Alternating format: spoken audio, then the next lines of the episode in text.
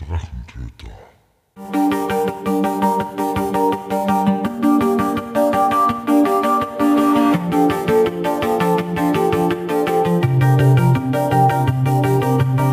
Hallo und willkommen zu einer neuen Episode des Drachentöter Podcasts. Ich bin Mike und rede heute mit Dietrich und Sandra über Gothic Tales, dem Pen and Paper Rollenspiel für alle Gothic Fans. Und los geht's. Willkommen zu einer neuen Episode des Drachentöter Podcasts. Heute habe ich zwei Gäste des offiziellen Gothic Tales, dem Rollenspiel für Gothic, äh, bei mir. Das wären zu einem Mal Die Sandra. und zum anderen Male der. Dietrich. Wunderbar. Ich danke, dass ihr euch die Zeit genommen habt. Worüber geht's genau bei Gothic Tales? Erzählt mir ein bisschen was drüber. Bitte. Gothic Tales ist eine Pen-and-Paper-Adaption der Gothic-Spiele, dieser Gothic-Klassiker von den frühen 2000er, 2000er Jahren. In der Ecke von, von Pen and Paper kennen das viele, weil das sind ja meistens alteingesessene Nerds. Und ähm, das Schöne ist, äh, die Gothic-Community ist immer noch aktiv und immer noch sehr lebendig. Schwerst aktiv. Ähm, ja, und äh, letztens zum Beispiel, was, was war das letzte Community-Event? Ich glaube, der Konzeptzeichner von Gothic 1 und 3 hat seine Zeichnungen da online versteigert. Ja, Ähm, äh, ist, natürlich finden sich Abnehmer und natürlich ist das alles Kult für diese Leute. Für mich auch ein bisschen. Ich bin nicht so hardcore wie diese Menschen dort, stelle ich immer wieder fest. Oder wie Sandra hier, wieso ich? die Was ein ich denn Welcome gemacht? to, ja, du hast ein Welcome to the Colony T-Shirt an. Mit einer dicken Faust drauf. Okay, Moment. Also, also das, das kann ich erklären, ja. Äh, in Wien hat ja vor kurzem der THQ Nordic Store aufgemacht und ich war vor zwei Wochen, drei Wochen etwa dort. ah ja. Und da konnte ich natürlich nicht widerstehen, mir ein T-Shirt mitzunehmen. Also, Mhm. Du musstest. ich musste. Ähm, shut up and take my money. ja, Ja, meine Religion sagt das. genau. Ähm, Gothic Tales ist halt ein Fanwerk. Insofern kann ich leider nicht euer Geld nehmen. Äh, ich äh, gebe es euch für Umme. Okay, gehen wir ein Stück zurück. Was ist Gothic für die Leute, die es nicht kennen? Meine äh, Spielserie aus Anfang 2000, das ist äh, ja Diablo auch gewesen. Also Gothic ist an und für sich ein Spiel aus eben frühen 2000er Jahren, wie du schon gesagt hast, was eine wirklich anfänglich kleine Gemeinde gehabt hat, weil es einfach ein deutschsprachiges PC-Spiel war, beziehungsweise immer noch ist, mit diesem wunderbaren ähm, Ruhrpott-Jargon, den sie an den Tag gelegt haben, um äh, die Charaktere so ein bisschen als Hau drauf äh, darzustellen. Und ja, im Grunde genommen geht es darum, dass ein, dass König Roba, der erste, der zweite, ich bin mir gerade nicht sicher, ähm, Erz braucht und die Magier dazu abgestellt hat, bitte eine Barriere, um die Erzminen zu machen, damit die ja schon hackeln. Und das ist ein bisschen schief gegangen, weil die Barriere ziemlich groß geworden ist. Das heißt, alle, die was dort waren und viele Kilometer weiter sind dann in diese Barriere hineingekommen und daher musste man mit den Leuten da drinnen Handel treiben. Das heißt, alle, die was irgendwie sich strafbar gemacht haben, sind da reingeschickt worden, um Erz abzubauen und das, was die da drin aber gebraucht haben, wie Nahrungsmittel oder Gold oder andere Sachen, wurde halt im Gegenzug dann gehandelt. Und so beginnt's. Jawohl, das ist Gothic 1. In der Gefängniskolonie. Unter Schwerverbrechern ist man da und muss irgendwie überleben und sich hocharbeiten. Ja, der Charme war einfach ganz besonders zu der Zeit, denn es gab enorm viel vertonten Dialog und das war neu für die Zeit. Äh, ungefähr zur gleichen Zeit kam Elder Scrolls, nicht Oblivion, wie heißt der Teil davor? Also der, der Teil vor Oblivion kam da raus und der hatte halt zu 95% nicht vertonten Dialog, nur so einzelne Fetzen waren manchmal drin. Und diese Welt war einfach unglaublich lebendig, weil einfach alles vertont war und, und äh, jeder einzelne NPC einen Synchronsprecher hatte und der hat sich ordentlich Mühe gegeben, dem eine Persönlichkeit zu geben. Da gab es irgendwie natürlich die bärbeißige Torwache, die dich erstmal dumm anmacht und äh, dich übers Leder hauen will. Dann gibt es die Buddler, die Leute, die mit dir erstmal ganz unten an der Nahrungskette anfangen. Das sind die Schürfer quasi, die Erzschürfer, die Buddler. Jawohl, genau. Und die sind auch nicht allzu freundlich, mit einigen Ausnahmen, mit einigen Spinnern auch unter ihnen. Zum Beispiel Mut Mut ist ein NPC, der folgt dir einfach die ganze Zeit ungefragt durchs Spiel und labert dich immer wieder von hinten an. Ja. Und eine aktuelle Frage im Gothic-Forum äh, ist gerade, wie geht man ethisch korrekt mit Mut um? Denn die Entscheidung von 90 Prozent aller Spieler ist, ich hau ihm aufs Maul und dann läuft er mir nicht mehr hinterher. Ja. ja. Also einfach eine furchtbar charmante Welt. Und es gab noch eine Sache, die das Spiel ziemlich cool gemacht hat damals. Und das ist auch heute noch manchmal unterschätzt. Und das waren ein paar Game Design Choices. Zum Beispiel konntest du rein theoretisch überall hin in der Welt und die Grenzen, die gesetzt wurden, waren sehr natürlich. Zum Beispiel, die Torwache lässt sich nicht rein, weil du noch nicht Teil der Fraktion bist. Das fühlt sich sehr nachvollziehbar an, anstatt eine unsichtbare Mauer oder eine Brücke, die bei GTA 1 oder bei GTA 3 irgendwie noch nicht repariert ist. Oder ins Orkgebiet zu gehen, macht einfach keinen Sinn für dich, denn selbst der kleinste Wolf dort beißt dich mit einem Biss ins Bein zu Tode. Ja. Und dann noch eine schöne Sache war, dass sich mit dem Fortschritt deiner Fähigkeiten, mit deinen Levelaufstiegen, haben sich deine Kampfanimationen verändert. Und das hat sich auch großartig angefühlt. Das stimmt. Dass du sehen konntest, wie du besser wurdest. Und es ist nicht nur Stärke 10, Stärke 20, Stärke 30, ich mache mehr Schaden, ein paar Zahlen sind, sondern auch ein visueller Effekt. Ja, also einfach ein Spiel, das damals vor seiner Zeit ist und diesem Gefühl diesen, diesem Spielerlebnis, dem trauern ganz viele Fans nach und hoffen, dass es irgendwie im Remake verwirklicht wird. Das bleibt spannend. Mal sehen. Was ich noch ergänzen möchte, allein diese Entscheidungsfreiheit, die du in dem Spiel gehabt hast, je nachdem, wie du eine Aufgabe löst, dass da auch etwas anderes dabei herauskommt. Also, ja. wenn man jetzt zum Beispiel ganz am Anfang ins alte Lager geht, solltest du ein Schwert holen und entweder du nahst das ein, also du, du ähm, nimmst es für dich selber mit oder du gibst das dem Auftraggeber wieder zurück, hast du halt einen anderen Handlungsstrang, beziehungsweise, ja, eine andere Belohnung, würde man sagen. Ja, Konsequenzen.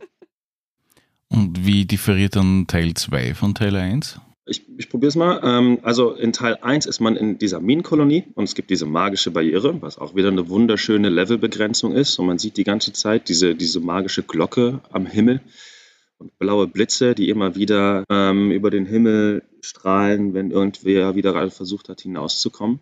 Und in Gothic 2 gibt es die magische Barriere nicht mehr. Man ist dann auf der Insel, auf der die Minenkolonie, das Minental ist.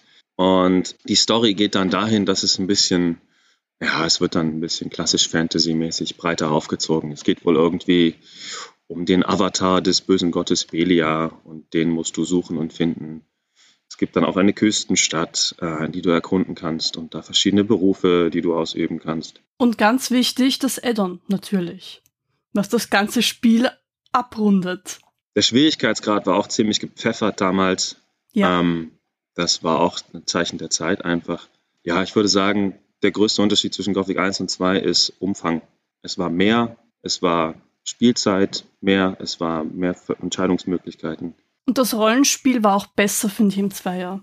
Also die Interaktion mit den NPCs, NSCs, wie auch immer. Ja, eine Frage des Umfangs und dann der Unterschied zwischen Gothic 2 und 3 ist ganz schön gewaltig. So wie Sandra gerade, da atmen viele Gothic-Fans erstmal schwer durch. Nach Gothic 3 ist es dann auch abgebrochen, die Reihe, weil es nicht mehr funktioniert hat. Ja. Ähm, soll ich darüber noch erzählen, über Gothic 3? Bitte gern. Das ist, würde das gesamte Bild abrunden. Jawohl. Gothic 3, die, der letzte Teil der Serie war ja, zu, zu, dieser Zeit wurde die Spielebranche so richtig groß. Die Gamester hat aufgehört, Schmuddelbilder im Werbebereich zu haben. Und es wurde allgemein Kost und Assassin's Creed kam dann auch wenig später, glaube ich. So in der Zeit war das.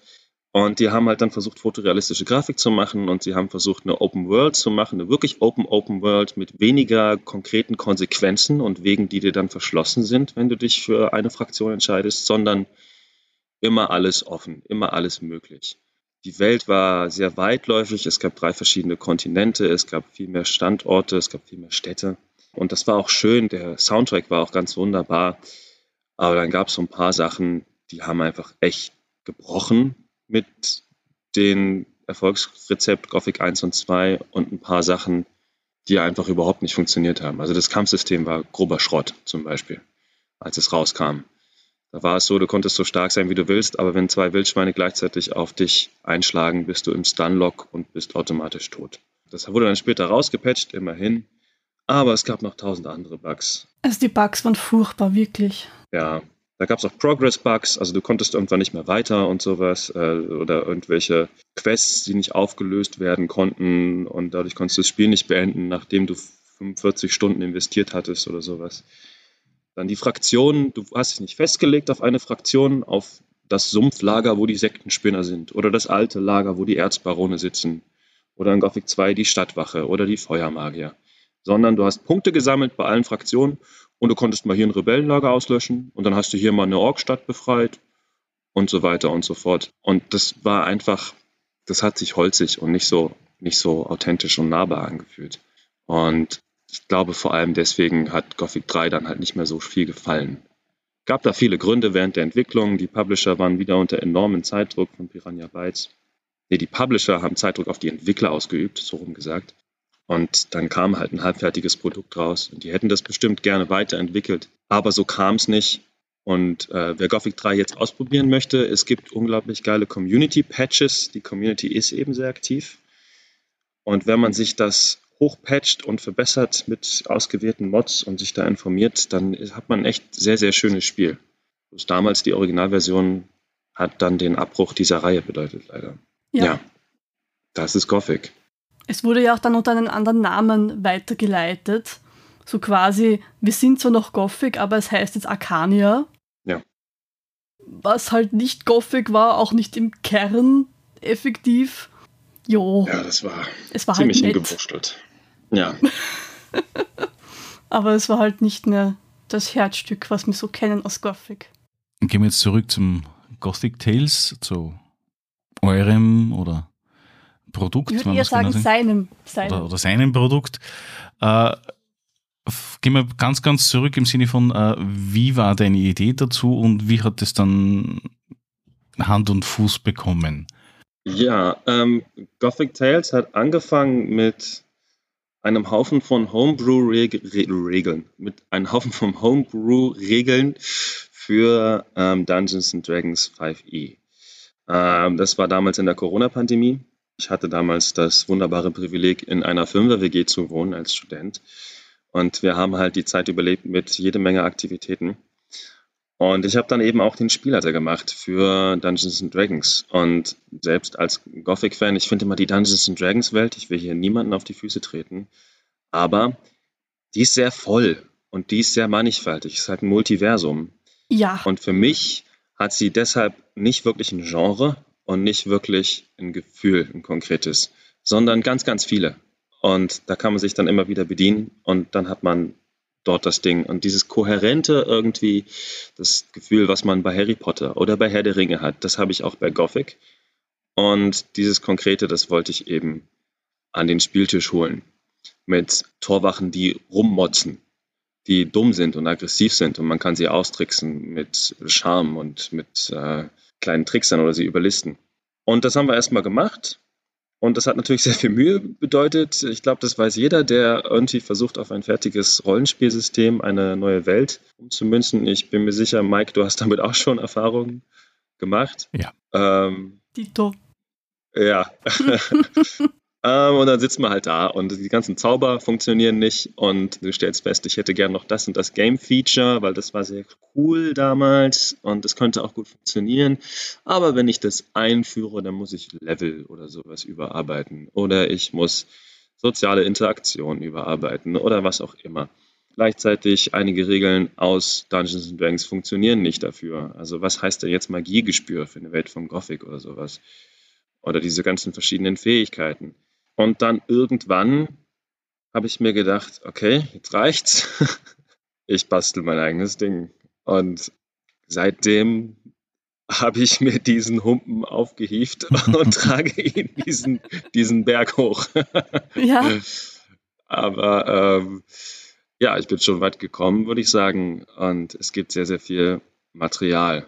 Dementsprechend kann man sagen, es ist an Dungeons Dragons orientiert. Aber jeder, der Homebrew gemacht hat zu Dungeons Dragons, weiß auch, was ihn an dem System vielleicht ein bisschen gestört hat, was zu langweilig war, was zu entschleunigt war, was man besser machen könnte, vielleicht. Und genau da habe ich ganz viel rumgeschraubt und mich von Gothic inspirieren lassen, von den Computerspielen. Wobei Computerspiele sind natürlich ein vollkommen anderes Medium, die für sich funktionieren, aber automatische Berechnung am Tisch funktioniert nicht. Das kannst du nur in deinem Kopf machen. Insofern äh, muss man natürlich gucken, was kann man nehmen, was kann man nicht nehmen. Ja, und eben, vor, ich glaube, vor zwei Jahren war das, oder vor drei Jahren schon. Irgendwie, ich habe dich übers Forum kennengelernt und es ging um dein Buch. Und da wollte ich eine, ein EPUB-Format und kein PDF, damit ich das unterwegs lesen kann. und ich weiß noch, du hast irgendwo im Forum dann geschrieben, du hättest vor, ein Gothic-RPG-Regelwerk zu konstruieren. Und ich habe mich dann an dich gewandt und habe so gemeint, so, hey, ich hab da noch was von früher, weil ich bin so ein, ein Forum-RPG-Mensch gewesen mit, mit, mit Gothic. Also ich hab da noch ganz viele Sachen. Wollen wir nicht so ein bisschen, kann ich da geben und, und ich kann so ein bisschen Ideen liefern und du machst dann halt. Mhm. mhm. ja, das habe ich mir rübergeholt und das Volumen ist auch ganz schön krass. Also die Gothic Community wieder, Hut ab, was die alles schon an Text-RPG. Es waren so zwei, drei Seiten, gell? Total krank. und mit Sandra habe ich dann auch das erste Online-Spiel gespielt, tatsächlich. Ja, die erste Online-Runde. Mit den Gothic-Regeln, oder? Genau, mit den Gothic-Regeln, ja. Und wir haben da auch eine recht nette Runde gehabt. Mit zwei anderen. Jawohl. Und ja. Nein, war sehr schön. Ja, weil du gesagt hast, also inspiriert von D&D, aber in keinster Weise dann D&D selbst. Habe ich das richtig verstanden? Ja, ich würde mal sagen, ich schlage einfach mal vor, dass man auf die Website geht, die man dann bestimmt auch noch in die Beschreibung hauen könnte. Und zwar heißt die Website gothic-tales.de und da kann man einfach mal draufgehen, auch wenn man jetzt zuhört. Ich sag's nochmal durch, wie so ein Werbeheini. gothic-tales.de Billige Eigenwerbung. ja, ja. Man muss mal richtig schamlos sein. Es tut mir auch leid, dass es nicht .at ist, es ist .de. Ach, das passt schon, das ist voll okay. Jawohl. Das ist auch ganz wunderbar. Hier sieht man, diese Website existiert nur deswegen, weil es Menschen in der Community gibt, die gesagt haben, hey, ich bin Webdesigner, ich finde dein Projekt cool, ich hätte Lust, das zu machen. Und das hat auch einer gemacht. Das ist der Alex. Wenn man ganz nach unten scrollt, findet man den. Da kann man den auch anschreiben und ihm Aufträge geben. Ja, und ähm, wenn man hier einmal nach unten scrollt, dann auf der Website sieht man eine kleine Beschreibung, die das zusammenfasst. Äh, also es geht einfach darum, dass die Welt von Gothic als Pen and Paper möglich ist. Und etwas weiter runter gescrollt sieht man dann die verschiedenen Downloads. Und klick mal auf den Charakterbogen, das zweite von links. Und beim Charakterbogen kann man schon sehen, wie D und D ähnlich das ist. Das sind sechs Attribute. Bei mir sind es zwölf Fähigkeiten. Ich glaube, bei Dungeons Dragons sind es 17 oder 18 oder so.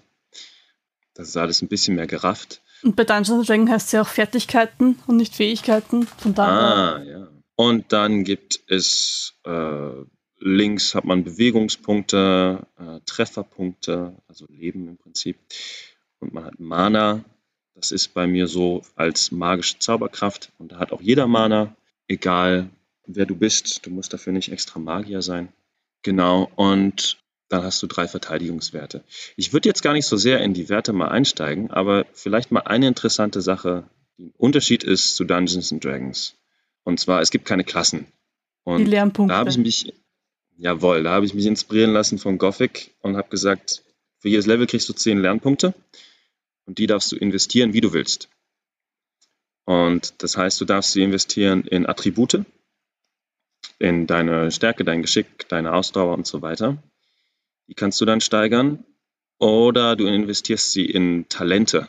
Und Talente sind dann sowas wie Kampf mit Einhandwaffen oder Kampf mit Zweihandwaffen oder mit Armbrüsten, mit Bögen kannst äh, druidische Riten machen und Druide werden. Du kannst in den Kreisen der Magie aufsteigen, um klassischer Feuer- oder Wassermagier zu werden. Und jetzt am Ende sind auch noch äh, Akrobatik ist dazu gekommen. Ist ein bisschen ungewöhnlich, äh, dass neben den ganzen Waffen Akrobatik ist, aber das gab es als Gothic-Feature, also musste das rein. Ich glaube, so, Leute hätten es ansonsten vermisst. Und um das Ganze noch ein bisschen aufzuweichen, sonstige Talente. Und das heißt, wenn man aufsteigt und man ist so Level 10, dann hat man vielleicht ein paar Attribute gesteigert oder sowas.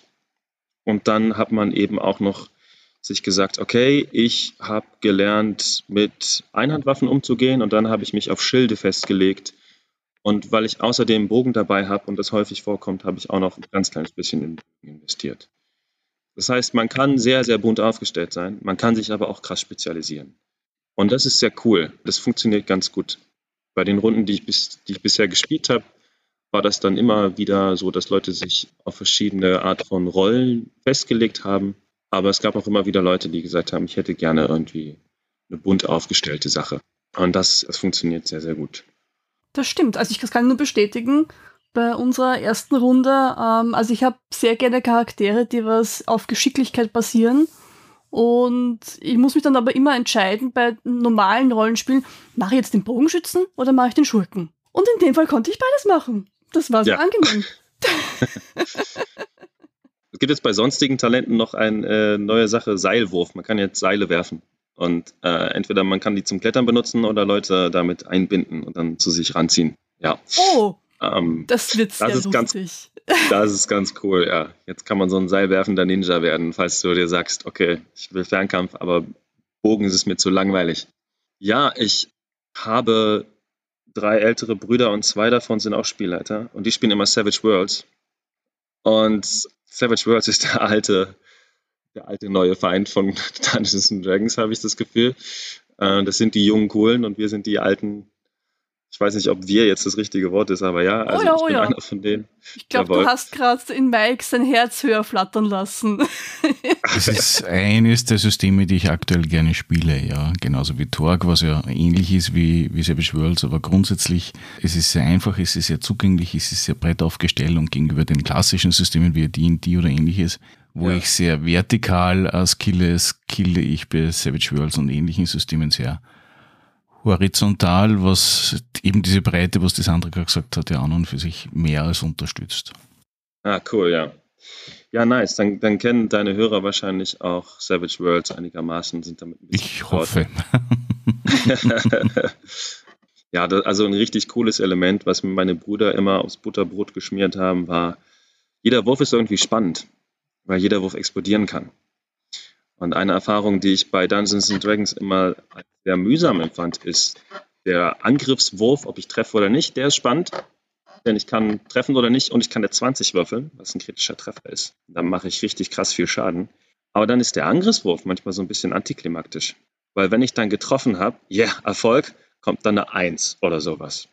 Oder eine niedrige Zahl irgendwie. Und das fühlt sich nicht so geil an und es kann auch nicht noch groß was passieren, außer ich, ich würfel eine 1 bis 8. Das heißt, der Angriffswurf ist vom Wesen her spannender als der Schadenswurf. Und was ich dann da halt gemacht habe, ist, ich habe gesagt, okay, der Angriffswurf ist der W20 und ein Attributswürfel, zum Beispiel W20 und Geschick. Das heißt, ich brauche für jedes Attribut einen Würfel. Und Dungeons Dragons kennt das, mit jedem Attribut hat einen Bonus und bei mir hat jedes Attribut einen Bonus und einen Würfel.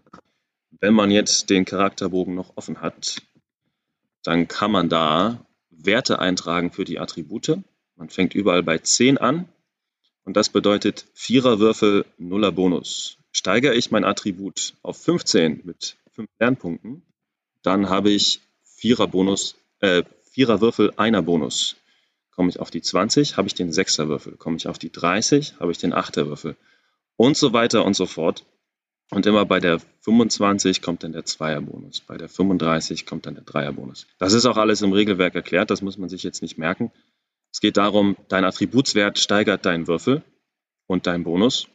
Und wenn du jetzt würfelst auf den Angriffswurf, kannst du einen kritischen Treffer machen.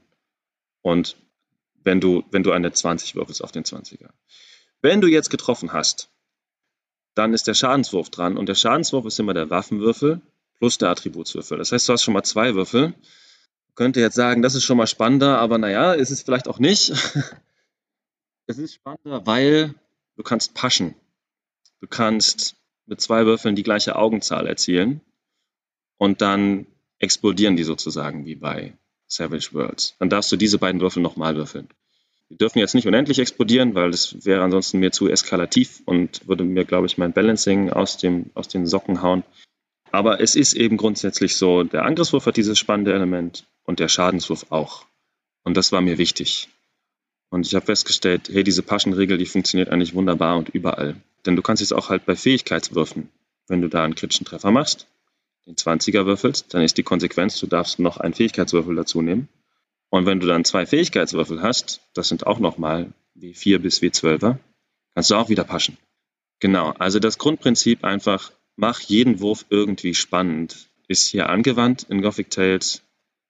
Und ich bin sehr erleichtert, dass es funktioniert. Bei jedem Spieldesign muss man immer, habe ich festgestellt, muss man immer gucken, nicht versuchen, alles bombastisch zu machen. Wenn du alles bombastisch machst, dann ist irgendwann alles langweilig. Ja. Weil du immer das Beste rausholen willst. Also wenn ich jetzt immer exorbitante Zahlen ermögliche, dann bringt das sehr, sehr wenig, sondern ich muss es irgendwie in einen Rahmen fassen. Und das funktioniert mit diesem Paschen-System und dem System von einem kritischen Treffer. Du kriegst einen Würfel dazu. Das steigert natürlich nochmal deine Chance zu paschen. Das funktioniert sehr gut. Die Frage, die sich hier stellt für manche, ist natürlich, dass bei Shadowrun kann ich ja Power Min-Maxen, wie ich möchte, bedienen die genauso. Ist es hier möglich oder eher nicht? Power Min-Maxen kann man hier schon machen. Das geht schon. Also du hast halt diese Lernpunkte, die du in ganz vieles Verschiedenes investieren kannst. Aber jedes Talent hat auch Voraussetzungen, die du erfüllen musst. Dementsprechend breit musst du dich auch aufstellen. Ja, wenn man auf der Website ist, dann kann man äh, auf die Talente, auf, den, auf die Talentbäume klicken. Da sieht man gleich mal das, ich sage jetzt mal in Anführungsstrichen, Klassensystem. Und bei den Talentbäumen kann man dann einsehen, ah, okay, für Bögen brauche ich 30 Geschick. Das heißt, da muss ich erstmal hinkommen. Also LP steht jetzt für Lernpunkte und nicht für Lebenspunkte. Genau. Die Lebenspunkte heißen bei mir Trefferpunkte, damit man sie unterscheiden kann. genau, da sieht man dann, dass man halt Attributsvoraussetzungen hat für diese verschiedenen Talente, um sie zu erlernen. Das heißt, einfach nur pur auf ein Attribut drauf zu ballern, bringt nicht so viel. Und ich habe auch ein bisschen die Progression gehemmt und gesagt, ab 30 Attributswert kostet es zwei Lernpunkte zu steigern. Nicht mehr nur einen Lernpunkt. Damit genau diese Spezialisierung vielleicht gar nicht mal so viel bringt, sondern ja, eine Spezialisierung in Maßen irgendwie. So wie ein Gothic-Spiel auch, dass manche Sachen einfach mehr Lernpunkte kosten, damit du sie erlernen kannst. Und was halt auch, je höher du kommst, desto mehr es kostet. Der aktuelle Grad der, des Regelwerks inklusive, also ich sehe es gerade, es gibt das Regelwerk, es gibt den Charakterbogen, Talentbäume, Rumpelkammer, also sprich so ein Almanach für alle Waffen und Gegenstände.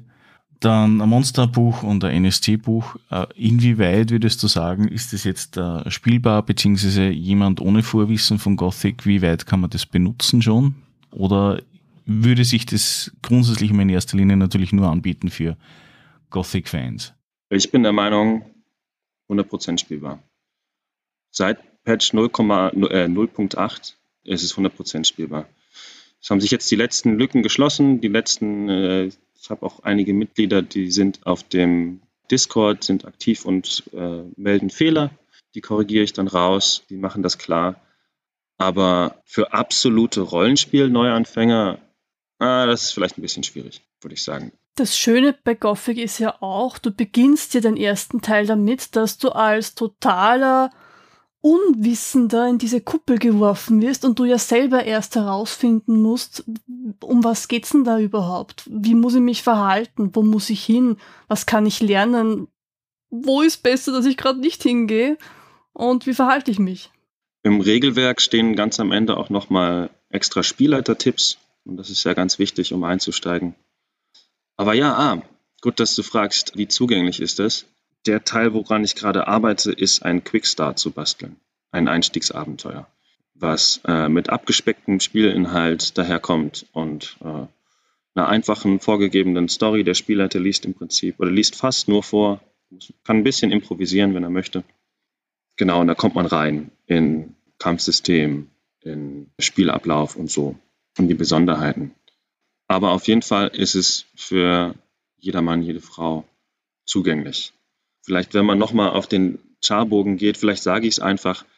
Das Schöne ist, diese ganzen abgeleiteten Werte von den Attributwerten, wenn man den Google Chrome Browser benutzt, kleine Werbung, ich sollte Geld bekommen, die sind alle automatisch errechnet. Der Würfel und der Bonus, die sich aus dem Attributswert ergeben, sind automatisch errechnet auf dem PDF. Da gibt es eine Tabelle im Handbuch, die musst du aber nicht kennen. Automatisch errechnet. Ähm, deine Rüstungsklasse, wie die sich ergibt aus deinen Attributen, deine Verteidigung gegen die Elemente, deine mentale Abwehr, deine Trefferpunkte und dein Mana.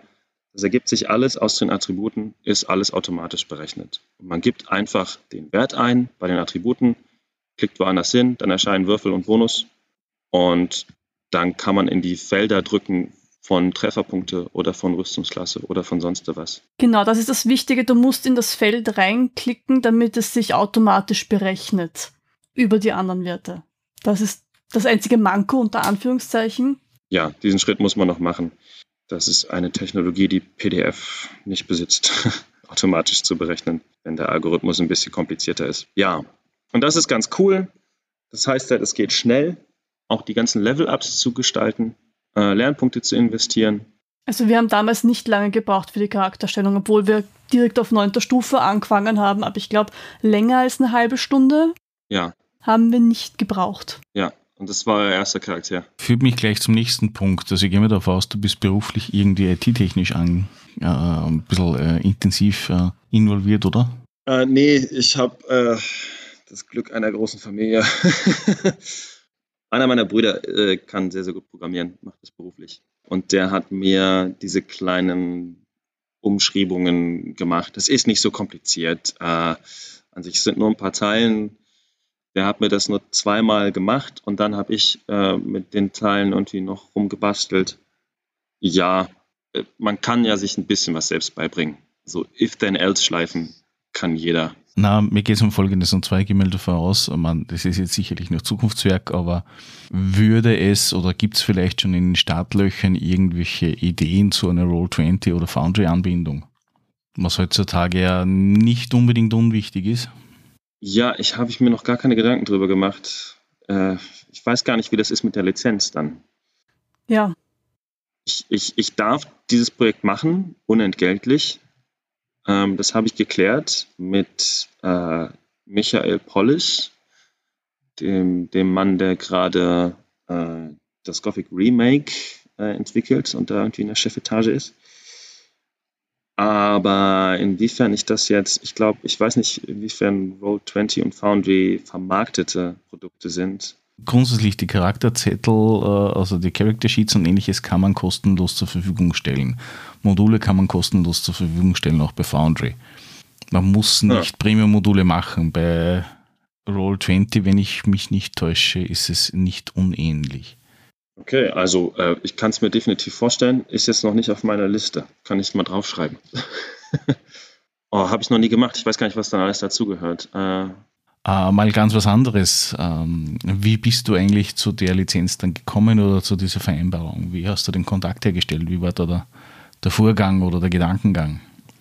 Ich habe mehrfach über die Jahre an THQ Nordic in Wien geschrieben aber die haben nicht reagiert. Also THQ Nordic sind die Producer hinter dem Gothic Remake. Die haben dann nicht reagiert, weil sie, ich glaube, ziemlich viel Fanpost bekommen von kleineren Ideen, kleinen Projekten, nehme ich mal an. Das oder es auch, landet, ja. ja, oder es landet in der falschen Abteilung oder was auch immer. Oder der Mitarbeiter hat keine Lust. ja, das liegt halt an der Gothic Community. Die ist halt einfach aktiv und, und ähm, kommt immer wieder mit Ideen an. Ja, vor allem, es sind ja nicht mal wenige. Das ist ja wirklich eine große Community, die halt in ihrer Nische herumwuselt, aber ja. halt gar nicht so wenig sind. Ja, aber hat THQ Nordic keine äh, Richtlinien auf der Homepage? Also ich, zur Gothic-Marke habe ich mich dann ein bisschen belesen und es gibt da halt irgendwie, weil es da so viele Mods gibt, auch einfach einen Usus irgendwie wohl. So eine stille Vereinbarung, ja, vermarktet es nicht, aber macht, was ihr wollt. Ähm, dürft es verwenden, äh, solange es nur irgendwie unentgeltliche Konsumsachen sind. Ob das jetzt Fanvideos sind, ob das jetzt Let's Plays sind oder ob das jetzt Podcasts sind oder äh, Mods. Äh. Es gibt ja so viel, also allein die Fanvideos auf YouTube, Musikzusammenschnitte, Interaktionen, Dialoge von die Originalsprecher, die was verwurstet worden sind, wieder in andere Dialoge. Es ist ja ein Wahnsinn. Also. Ja, glaube, es gibt drei Podcasts nur zum Thema Gothic. Wo man sich denkt, wo ist der Inhalt nicht irgendwann erschöpft? Aber die reden dann wirklich über alles. Also wenn man Fan ist, kann man sich da gut unterhalten. Ja, das ist krass. Naja, und dann äh, irgendwann habe ich nochmal in meinem Discord gefragt, wo jetzt so, ich glaube, so 110 Leute sind, die über das Forum oder andere über einen Reddit-Eintrag mal irgendwie den Weg hierher gefunden haben und habe gefragt, ob es da irgendwelche Ideen gibt. Und der eine meinte, ja, du könntest auf LinkedIn zwei, drei Leute anschreiben. Und da habe ich das dann probiert, so im direkten Chat. Und da kam dann tatsächlich von dem Michael Pollis oder Michael Pollis die Rückmeldung. Das ist alles gut, das ist kein Problem. Ich habe extra reingeschrieben, Fanprojekt, nicht vermarktet. Und er so, ja, gern. Also insofern, uff, das geht schon mal. Stimmt, da hast du sehr lang gezittert. Also ja, ja, wenn dann so der Teppich dann unter den Füßen weggezogen wird, ach du Scheiße. Ja, na, kann mich noch gut erinnern. Ähm, da bin ich echt glücklich, dass das soweit klappt. Und ich, ich hätte auch große Lust, dass dieses Projekt irgendwie offizieller wird. Ich meine, du hast den Podcast begonnen mit offizieller Entwickler des von Gothic Tales, ja. Ich bin halt der Entwickler von Gothic Tales, das aber kein offizielles Projekt ist. Wenn das möglich wäre, würde ich mich natürlich sehr freuen, aber äh, ich will mir auch keine Illusionen machen. Fanfiction und sowas, ähm, nur ganz, ganz selten wird sowas mal aufgegriffen. Ähm, mal sehen, wer weiß. Vielleicht, wenn es bekannter ist, sollte es bekannter werden. Mal sehen. Ansonsten, ich habe mir in meinen Notizen noch ein, zwei coole Sachen über das Spiel aufgeschrieben, die ich gerne noch benennen würde. Wieder Shameless Plug. Ja, erstmal, Mike, hast du Lust, ein Schloss zu knacken? Bitte. Also, Schloss knacken funktioniert so. Hast du einen 20er-Würfel und einen Vierer-Würfel? Wunderbar. Okay. Ähm, Ihr seid in die Höhle eingedrungen, ihr habt die drei Goblin-Skelette erschlagen. Es war ein leichter Kampf, denn ihr seid erfahrene Abenteuer. Du bist der Mann mit den flinken Fingern. Du kniest dich nieder vor der rostigen Truhe und versuchst, das Schloss zu öffnen. Du spürst nach, du stellst fest, dieses Schloss hat vier Schalter. Jeder Schalter ist entweder links oder rechts. Du musst jedes Mal raten, du musst jedes Mal laut ansagen, links oder rechts. Liegst du richtig, sage ich klack. Liegst du falsch, sage ich krack. Wenn du falsch liegst, besteht eine Chance, dass der Würfel abbricht. Dann würfelst du bitte deinen W20 plus W4, das ist bei dir Fingergeschick. Wenn du unter einer 10 liegst, dann bist du gescheitert und dein Dietrich ist abgebrochen. Wenn du über einer 10 liegst, bist du nicht gescheitert und du musst einfach nur wieder von vorne anfangen. Okay, ich schreibe mir jetzt die Kombination der vier Schalter auf ob es links oder rechts ist. Jawohl. Okay. Schwierigkeitsgrad ist 10, den du übertreffen musst. So, was ist der erste Schalter? Äh, links. Ja, das ist richtig. Äh, Klack meine ich natürlich. Zweiter Schalter. Dann würde ich sagen links. Das ist falsch. So, jetzt einmal würfeln bitte. 7 beim 20-seitigen und eine 4. Ja. Also 11. Jawohl, dann hast du es geschafft. Du hast immer noch alle drei Dietriche. Dann fangen wir bitte wieder von vorne an. Was war der erste Schalter? Links. Okay, der nächste? Rechts. Jawohl. Der nächste? Ich wünschte, ihr könntet eure, äh, könntet die Augen von Mike sehen, wie sie angestrengt an die, an die Decke gucken. Rechts. Jawohl, wieder richtig. Letzter Schalter? Links. Auch wieder richtig. Äh, die Truhe geht auf. Wunderschön. Zehn Gold für dich. Sehr gut. okay, und es ist nicht mal ein Dietrich abgebrochen. Ja, äh, für Gothic-Fans dürfte das bekannt gewesen sein. Oh ja. Schlösser knacken ist ähm, genauso im Spiel. Du sitzt vor einer Truhe und sobald du einen Fehler machst, musst du wieder von vorne anfangen und es ist einfach nur links oder rechts. Und abhängig davon, wie gut du bist mit im Schlösserknacken, bricht der Dietrich ab oder nicht. Und das ist im Prinzip haargenauso übersetzt. Das ist ganz cool, dass ich das so einbauen konnte. Jetzt kann man da noch so extra Regeln einbauen. Man kann sagen, der Mensch, der da davor sitzt, vor dem Schloss, dem darf nicht geholfen werden aus der Gruppe. Also wenn ihr euch an die Kombination erinnert, aber derjenige da vorne sich nicht erinnert, dürft ihr ihm nicht helfen. Ihr dürft aber sagen, lass mich mal in die Truhe, ich mach das mal. Oder sowas. Genau, oder man sagt eben, ihr dürft einander alle helfen. Oder man sagt sogar, du darfst dir aufschreiben, auf einem, einer kleinen Notiz. Das war jetzt links, rechts, rechts, links. Da machst du es natürlich sehr ein. Ein typischer Code für die Truhe einfach. Links, rechts, rechts, links. Jawohl. Man ähm, kennt's. Gibt es auch äh, komplexere Schlösser mit 10 oder mehr? Oder? Ja, ich glaube, das höchste war mal 24, ganz oben im Turm im alten Lager. Ja, das habe ich im Spiel noch nicht so eingebaut. Aber das wäre krass. Das wäre äh, super. Ja, kann man als Gimmick einbauen, auf jeden Fall. Ich habe, glaube ich, im Regelwerk habe ich eine Tabelle, die geht bis 16, glaube ich, bis 16 Kombinationen. Und abhängig von der Zahl der Schalter steigt dann auch der Schwierigkeitsgrad. Also bei vier Schaltern ist eine 10, ich glaube ab 6 ist es eine 15, ab 8 ist es dann eine 20 und so weiter und so fort. Das heißt, ähm, der Spielleiter sucht sich eine Truhe aus, sagt, das sind acht Schalter, für acht Schalter, was mache ich da rein? Ja, eine nice Belohnung, vielleicht äh, ein Dietrich, falls einer kaputt geht, oder nochmal eine Axt und eine Ration. Oder ein Heiltrank. Oder ein Heiltrank, jawohl. Und dann dürfen sie sich ausprobieren. Ja, das ist halt ähm, so, ein, so, ein, so ein klassisches kleines Minispiel. Ähm, meine Brüder haben gesagt, die waren skeptisch, haben gesagt, das ist ein Game in einem Game, ein Spiel im Spiel. Funktioniert das denn auch? Und das Argument kann ich verstehen, denn wenn du so extra Regeln hinzufügst, nur damit du ein kleines Spiel im Spiel haben kannst, dann kann es sein, dass das irgendwie den Spielfluss hemmt oder dass das irgendwie dem Spiel irgendwie eine gewisse Authentizität wegnimmt, weil es dann so verregelt ist und nicht irgendwie ähm, du jetzt nah am, am, am Spielgeschehen dran bist. Aber ich habe festgestellt am Spieltisch, solange die Mechaniken deines kleinen Spiels interessant sind, jetzt in dem Fall ist es eine Herausforderung, sich das zu merken. Und dann ist es eine Herausforderung, halt zu raten. So ein kleines Glücksspiel. Und das ist halt ein geiler Erfolg, wenn du richtig liegst. So, das ist ein kleines Verdammt, äh, wenn du falsch liegst.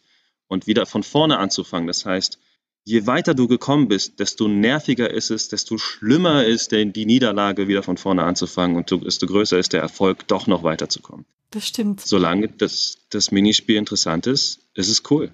Du hast gesagt, du hast zwei Dinge. Das eine war ein Schlösserknacken und das zweite? Genau, das, das zweite, das betrifft nochmal die Lernpunkte. Und zwar hat mich, als ich Dungeons and Dragons gehomebrewt habe, ähm, sehr gestört, dass Levelaufstiege immer Hausarbeiten waren für die Spieler. Ähm, du dann zwischen den Sessions setzt du dich hin und erledigst deine Hausarbeiten und dann kommst du wieder. Und dann ist es cool, was Neues zu können. Aber dahinter steckt halt irgendwie dieser, dieser Prozess, der nicht interaktiv ist, ja, der mich irgendwie an Deutschunterricht erinnert. Nichts gegen Deutschlehrer. Ich werde selber Lehrer. und was ich mir gedacht habe, ist, okay, ist es denn möglich, Fortschritt im Spiel in den Spielverlauf zu holen? Ähm, und das geht tatsächlich. Genau. Ich sage erst mal ganz kurz, was nicht geht, damit ich dann nicht am Ende bremsen muss, damit ich da, darauf nicht ende. Was nicht geht, ist während des Abenteuers Attribute zu steigern. Denn Attribute zu steigern, davon werden andere Werte ausgerechnet. Und da müsste man jetzt während des Spiels, wenn man Attribute steigert, ausrechnen, welcher Würfel ergibt sich daraus, wie viele Trefferpunkte habe ich jetzt, wie viel Mana habe ich jetzt. Das will ich vermeiden. Attribute werden zwischen den Spielsessions gesteigert. Das sind aber auch nicht große Hausaufgaben dann, weil du kannst ja einfach automatisch berechnen lassen auf der PDF. Aber was du während des Abenteuers lernen kannst, sind die Talente der Talentbäume und du kannst deine Fähigkeiten verbessern. Du kannst besser daran werden, Heimlichkeit zu haben oder zu betrügen oder deine Wahrnehmung zu verbessern. Und um zum Beispiel Einhand 1 zu lernen, ein Talent, musst du einen Lehrer finden. Und das ist auch typisch Gothic. Diese Lehrer befinden sich in der Welt. Und zu keinem Zeitpunkt in Gothic machst du deinen Charakterbogen auf und verteilst deine Lernpunkte, sondern du gehst zu Menschen hin und sagst, bringe mir den Umgang mit dem Bogen um. Und dann erzählt er dir zwei Zeilen und danach hat sich deine Animation verändert und du schießt schneller und weiter. Oder er sagte, ja, mache ich, wenn du das und das für mich machst vorher. Ja, genau. Oder er sagt, äh, ich erledige es aber, mache es aber nur für dich, wenn du mir einen Gefallen davor tust. Oder du gibst mir 50 Erz davor. Erz ist die Währung aus dem Minental. Genau. Genau. Oder du gehörst der falschen Fraktion an, für dich mache ich es gar nicht. Genau. Und ähm, da das ja schön dynamisch ist in so Rollenspielen, kannst du dann natürlich sagen, wenn er, wenn er sagt, ich mache das gar nicht für dich, dann kannst du ihn natürlich bestechen oder betrügen oder sonst was. Ja, aber Hauptsache ist, es gibt diese Lehrer in der Welt. Und während des Spiels geben, haben Spieler also die, Möglichkeit, die Möglichkeit, Lernpunkte auszugeben, Talente dafür zu erhalten und die dann gleich sofort einzusetzen. Und das finde ich enorm geil. Das ist wirklich ganz zentral für, für Rollenspiel. Rollenspiel heißt immer eine Vorwärtsentwicklung deines Charakters, also bei Pen and Paper. Und die an den Spieltisch zu holen und zu sagen, okay, jetzt bist du besser mit der Waffe und dann haust du gleich mal drauf mit dieser, mit dieser verbesserten Waffe. Oder du benutzt ein neues Talent ein, den Stich oder die Finte oder den, den Schlag mit Ausholen oder sowas. Das fühlt sich enorm geil an. Und weil sich das so geil anfühlt, habe ich auch noch gleich eine Regel reingeschrieben. Anfängerglück. Wenn du ein Talent neu erlernt hast und du setzt es das erste Mal ein, du hast einen Fehlschlag, darfst du nochmal würfeln. Ja. Das finde ich, da bin ich echt happy drüber und ich wundere mich fast, warum das andere Spiele nicht so häufig machen. da gibt es natürlich auch noch einen Gedanken. Also wenn man jetzt so ein System hat und äh, du musst jetzt auf diese Lehrer treffen, ja, dann müssen die ja natürlich auch in der Welt platziert werden. Das heißt, wenn das nicht passiert und die Spieler sind aber gerade in einer menschenleeren Gegend, da gibt es halt keine Lehrer. Sie gehen in eine von Untoten überrannte Mine oder sowas und machen da einen Dungeon Crawl. Und da hat Sandra ganz am Anfang das richtige Wort gesagt. Und zwar ähm, gibt es auch noch Lernmomente. Und diese Lernmomente sind unabhängig von Lehrern. Das heißt, der Spielleiter kann jedes Mal, also angenommen, du guckst einen Arena-Kampf zu, auch dabei kannst du erlernen, wie man einen bestimmten Schlag macht. Oder du kniest dich hin an die Truhe. Ich hätte dir jetzt einen Lernmoment auf Fingerfertigkeit geben können und sagen können, du hast jetzt die Gelegenheit, fünf Lernpunkte auszugeben, um Fingerfertigkeit zu verbessern. Und dann kannst du sagen, mache ich oder mache ich nicht. Wenn du es nicht machst, ist der Lernmoment verstrichen. Wenn du es machst, hast du deine Fähigkeit oder dein äh, gesteigert oder dein Talent erlernt dass das auch möglichst flexibel ist. Und um da irgendwie eine Kommunikation zu ermöglichen, ist es so, dass am Anfang jeder Sitzung die Spieler haben auf ihrem Charakterbogen einen Lernzettel, der ist unten rechts oder Mitte rechts, unten irgendwie so. Da schreiben sie rauf, was ihre Wünsche sind. Und am Anfang der Session oder auch schon davor sagen sie dem Spielleiter, übrigens, ich würde mich freuen, irgendwann den Umgang mit der Armbrust zu lernen. Und dann schreibt der Spielleiter sich das alles auf auf den Zettel. Und ja, die einfachste Lösung ist, ihr geht in eine Stadt rein, ihr fragt eine Stadtwache und der sagt euch, ja, da drüben gibt es einen Armbrustlehrer. Und dann ist das so abgehakt. Aber du kannst es natürlich auch viel mehr ausschmücken und sagen, ja, der Lehrer will jetzt von euch irgendwie kleines Bestechungsgeld oder kleinen Auftrag erledigt haben.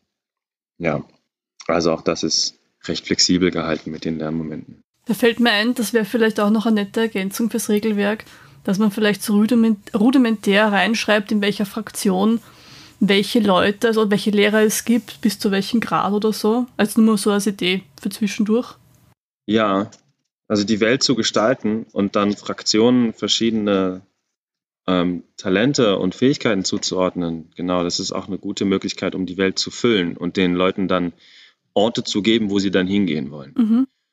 Ja ah ja, da hinten gibt es irgendwie den Großwildjäger. Da kann ich wahrscheinlich dann das nächste lernen, was ich haben will. Eines fehlt mir ein bisschen. Mhm. Und zwar die Welt von Gothic. Ja. Äh, insofern, da hast du recht, stimmt. Insofern ist es schwierig für Nicht-Gothic-Menschen einzusteigen. Ja. Die Welt von Gothic. Wenn du das Spiel nicht kennst, beziehungsweise nie gespielt hast, du hast keine Karte, du weißt nicht, dass es Fraktionen gibt, du weißt nicht, äh, was du tun musst, um aufzusteigen oder um überhaupt in eine Fraktion reinzukommen. Mhm. Bedeutet es eigentlich, dass ihr dann äh, oder du halt in dem Regelwerk verlinkst auf ein offizielles äh, Gothic-Wiki als Weltbeschreibungsressource? Das ist eine Idee. Wird aufgeschrieben. Ja, genau, das mache ich genauso, wie du sagst. Ich gehe mal davon aus, es gibt mindestens so viele Wikis, wie, wie Fans draußen sind von uh, Gothic. Ja, auf jeden Fall. Vielleicht gibt es da auch ein paar gute Einführungs- und Erklärvideos der, des Lores oder der Welt oder sowas. Gothic-Wikis gibt es mehrere, ja. Mhm. Äh. Ich sehe gerade uh, GothicFandom.com gibt es uh, ein deutsches Wiki. Schwer mit Voll. Werbung überladen, aber ja. Mein allgemeines gibt ja auf der World of Gothic, das ist ja quasi unser zentraler Punkt, wo wir uns die, oder die meisten zumindest einmal durchs Forum getroffen haben. Da gibt es ja auch einen sehr zentralen Gothic-Almanach, wo du nachschlagen ja. kannst, die ganzen NSCs, die ganzen Fraktionen, was gibt's für Waffen, was gibt's für Rüstungen, was gibt's für Berufe. Das gibt's an und für sich schon. Und auch Karten. Aber der Zusammenhang der dazwischen, der fehlt von der Lore her ein bisschen. Ja, man müsste es nochmal, so ein Überblickstext wäre halt geil. Ne? Mhm ist wichtig, um das zu öffnen gegenüber Leuten, die mit Gothic keinen Kontakt hatten. Ja. Ähm. Vielleicht auch grafisch, dass man das eher so grafisch verbildlich so Ja. Von der Karte her, da ist das alte Lager, da ist das neue Lager, ist das Sumpflager. Da, eins von den dreien kannst du anschließen. Je nachdem, wo du dich anschließt, da gibt es eben Lehrer. Ja, die Karten gehören auf jeden Fall dazu. Ja. Also das ist eine wunderbare Ressource und das macht auch eine Welt lebendig, Mhm. Karten zu gucken. Ähm, genau, sowas würde dann da auf jeden Fall Verwendung finden. Mhm. Vermutlich müsste ich Extras äh, eigens zeichnen und nicht aus dem Spiel rausnehmen oder so. Ah ja, ich ja. mal drauf tippen, ja. Ich weiß nicht, ob man das nicht einfach nehmen könnte aus dem Spiel, nachdem für Mods. Na, da sind Urheberrechte drauf und Copyrights. Ja, Da hast du ein riesengroßes Thema. Okay. Weil sehen. Ich tippe mal drauf, das Logo hast du nur unter mit großen OK verwenden dürfen, aber nichts aus dem Spiel selbst rausnehmen, oder? Keine Grafiken oder so. Nee, ich habe nichts aus dem Spiel selbst rausgenommen. Ich habe ähm, Konzeptzeichnung genommen, die habe ich extra nachgefragt und ich habe ähm, das Logo genommen. Sonst müsste es anfragen, aber ich gehe mir darauf aus, dass das vermutlich eher äh, gesagt wird im Sinne von das Logo kein Thema nicht. Aber ja, würde ich mal drauf tippen. Mhm. Da Mhm. sind die Firmen etwas eigens. Aber es ist ja klar, es ist ja, da geht es um geistiges Eigentum und ähnliches und das, Ja. was du machst oder das, was ihr da jetzt macht, ist eigentlich äh, Werbung. Ja. Kostenlose Werbung. Ja, insofern würde es vielleicht dann wieder gehen. Da kann ich dann auch noch Mhm. spezifisch nochmal Mhm. fragen. Mhm. Ähm, so. Aber cool, danke für den Hinweis. Ja, das ist auf jeden Fall, die, die Welt kennenzulernen, ist natürlich noch ein äh, Knackpunkt. Ja, ich, ich hoffe einfach, dass es da Überschneidungen gibt. Das war immer so mein Grundgedanke zwischen Gothic-Fans und den, der, der Community von, von Pen and Paper. Also ich kann dir erzählen von, von meinem Bekanntenkreis, wie ich ihnen das Regelwerk präsentiert habe. Ich bin ja quasi auch ein Einhorn da, was das, was Gothic-Sachen anbelangt, vom, vom Faninhalt her, weil die kennen auch alle kein Gothic. Aber die waren alle sehr begeistert von dem, wie das Regelwerk aufgebaut ist und haben gemeint, können wir das auch spielen, ohne dass wir irgendwas wissen von dieser Welt? Und ich so, naja, das könnte man schon machen, aber ja. Also irgendwas in die Richtung wäre wahrscheinlich schon sehr sinnvoll. Ja, also ich glaube, ähm, wenn man jetzt hier gerade zuhört und man hat keine Ahnung, was das alles ist, wir haben am Anfang ein bisschen drüber geredet. Ich würde ansonsten einfach mal empfehlen, die Gothic 3 Karte zu googeln. Myrtana heißt da der Kontinent. Da findet man schon mal äh, einige schöne Bilder. Das ist halt so ein dreigeteilter Kontinent. Im Norden sind die kalten Berge, in der Mitte sind so das, das gemäßigte Klima und im Süden ist die Wüste. Der Mitte ist das Königreich, das gerade gegen die Orks kämpft und mehr oder weniger von ihnen überrannt ist. Im Norden sind die Nordmar, das sind so Gebirgsleute und das Kloster des Innos, des Feuergottes. Und im Süden sind die Städte der Assassinen, was auch Menschen sind, die Belia huldigen, den, dem, dem bösen Gott. Ja, Gothic ist an sich eine sehr klassische und einfache, übersichtliche Welt, weil es eben auch nur drei Teile gab mit ähm, ja, dem guten Gott Innos, dem bösen Gott Belia und dem in der Mitte Den Adanos, dem, genau, dem Gott des Wassers und des Ausgleiches. Man kann definitiv, die Welt lädt dazu ein, seine eigenen Sachen zu erfinden. Und die existierende Welt von Gothic ist, was sein Lore angeht und seine Fülle, eher nur ein Grundgerüst als irgendwie was vollständig ausformuliertes. Es gibt jetzt schon genug Lore an und für sich für Gothic, so ist es ja nicht, aber es bietet sehr viel Platz auch für eigene Sachen. Das klingt ja sehr, sehr interessant. Ja. Also die ersten Rückmeldungen von äh, Bekannten und äh, Gesprächspartnern, die ich in der letzten Zeit äh, via Discord hatte, waren auch, was, es gibt ein Gothic-Rollenspiel? Yes, Wo? sehr schön. Gothic ist noch in aller Munde offensichtlich. Also war nicht Geil. meine Wahrnehmung, aber ja, ist ja gut so, wenn etwas Ja. gespiegelt wird. Kindheitserinnerung nach wie vor für viele.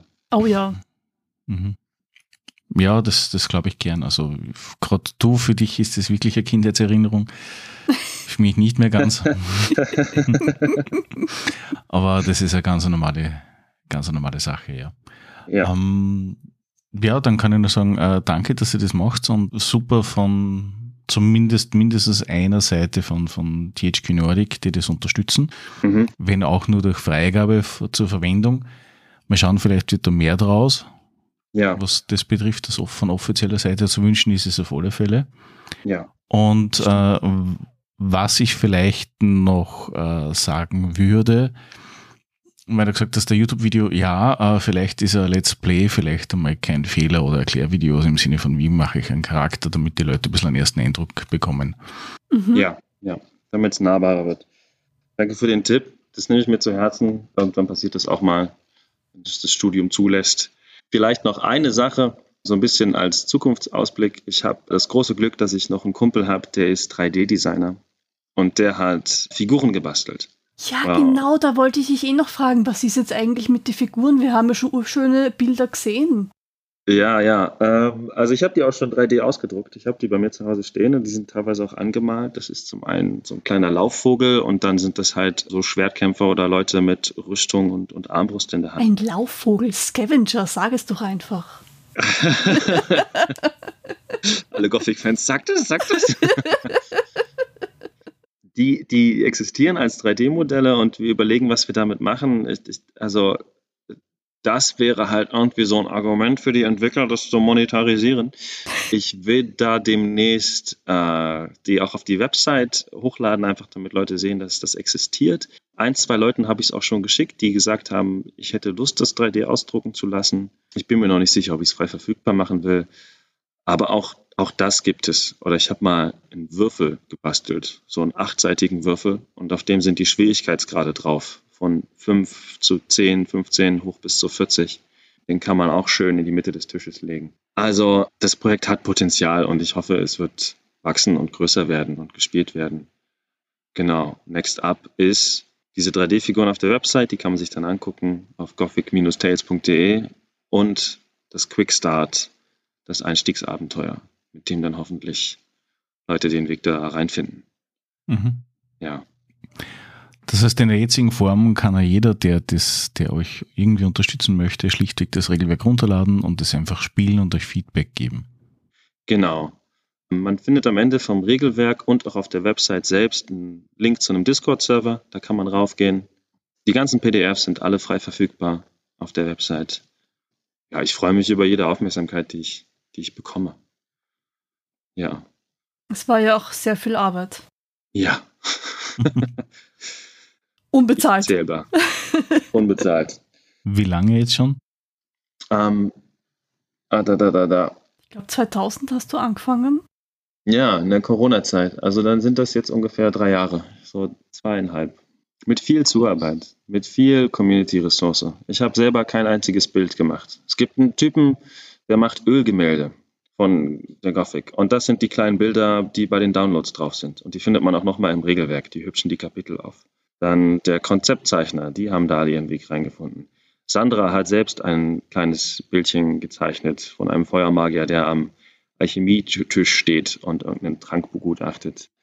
Und ja. dann noch ein paar andere Typen haben Zeichnungen gemacht. Der 3D-Artist hat krasse Sachen gebastelt. Der Webdesigner. Ja, es ist echt ein Werk von vielen jetzt schon. Und ich führe das im Prinzip alles zusammen und bastel die Regeln. Und es ist auch immer noch alles im Wandel. Also wenn jemand sagt, das Spielelement hier, das finde ich doof, ich habe es ausprobiert. Oder das wäre geil, wenn es das gäbe.